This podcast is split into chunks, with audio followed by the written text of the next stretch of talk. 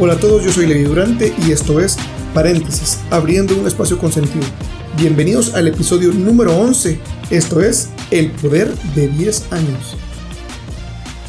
Hace algunas semanas estaba escuchando otro podcast de un emprendedor y escritor que sigo que tiene una forma muy peculiar de pensar entre sus múltiples ideas o forma eh, de interpretar, digamos, la vida, él hablaba acerca de su relación o la relación que tiene en cuanto a lo que es el enfoque y el, vamos a decir, diversificarte.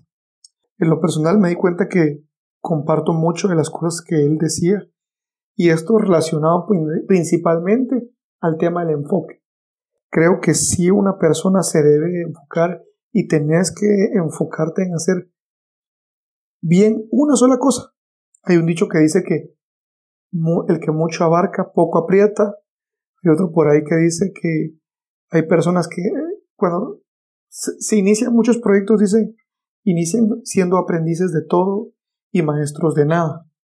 Actualmente estoy leyendo un libro que se llama Range de David Epstein, que habla acerca de que vivimos en un mundo multifacético, donde ahora la nueva economía está premiando aquellas personas que tienen múltiples destrezas, que no son tan especializados en una sola área, en una sola rama, sino que son, vamos a decir, versátiles cuando alguien es muy recursivo.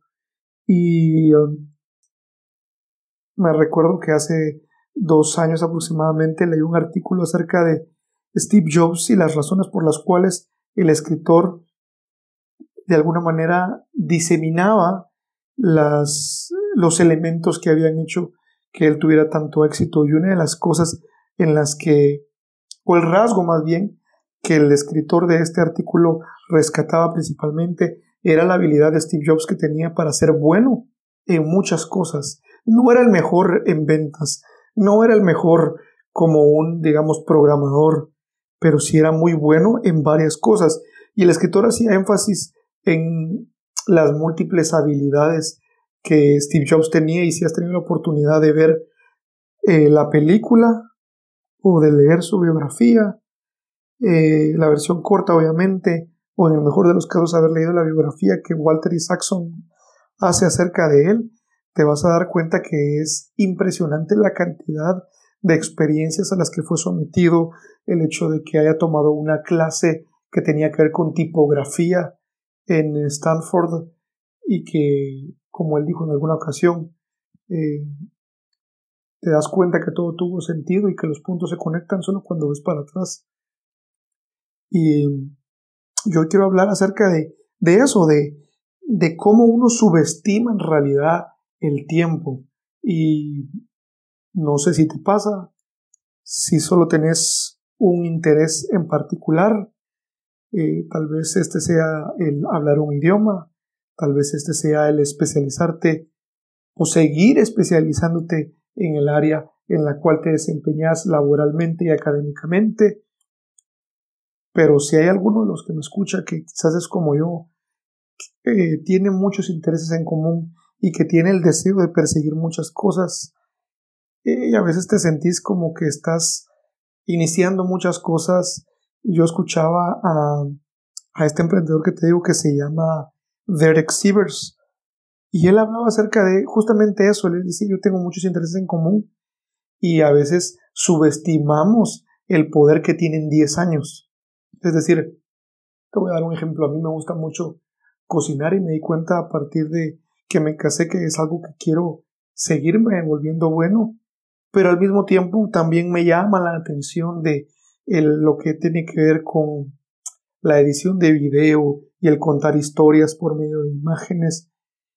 Y también me llama la atención el hecho de contar historias por medio de audio y es por eso que también inicié este podcast. Y el otro día me puse a pensar en realidad acerca de mis intereses y me di cuenta que me identifiqué mucho con lo que Derek Sivers decía. Y él decía, si tenés más de algún interés, trata de enfocarte en uno, sí, Pero eso no quiere decir que tenés que tirar por la borda tus otros intereses, puedes empezar a practicarlos poco a poco, no subestimes el poder de lo que puedes lograr en 10 años. Ponete a pensar si hubieras querido, no sé, aprender a pintar y si hubieras de alguna manera consistente, tal vez no tan, eh, voy a decir, tal vez no lo practicabas de una manera tan continua, y por continuo me refiero a dos veces por semana o tres veces por semana, pero ¿qué pasaría si tu interés fuera hoy pintar, si tu interés fuera escribir, si tu interés fuera aprender a trabajar con madera? No sé, y apenas te queda tiempo dentro de todas tus ocupaciones del día a día, pero ¿qué pasa si empezás a agarrar ese hobby o ese interés que tenés en serio y te animás a practicarlo durante 10 años.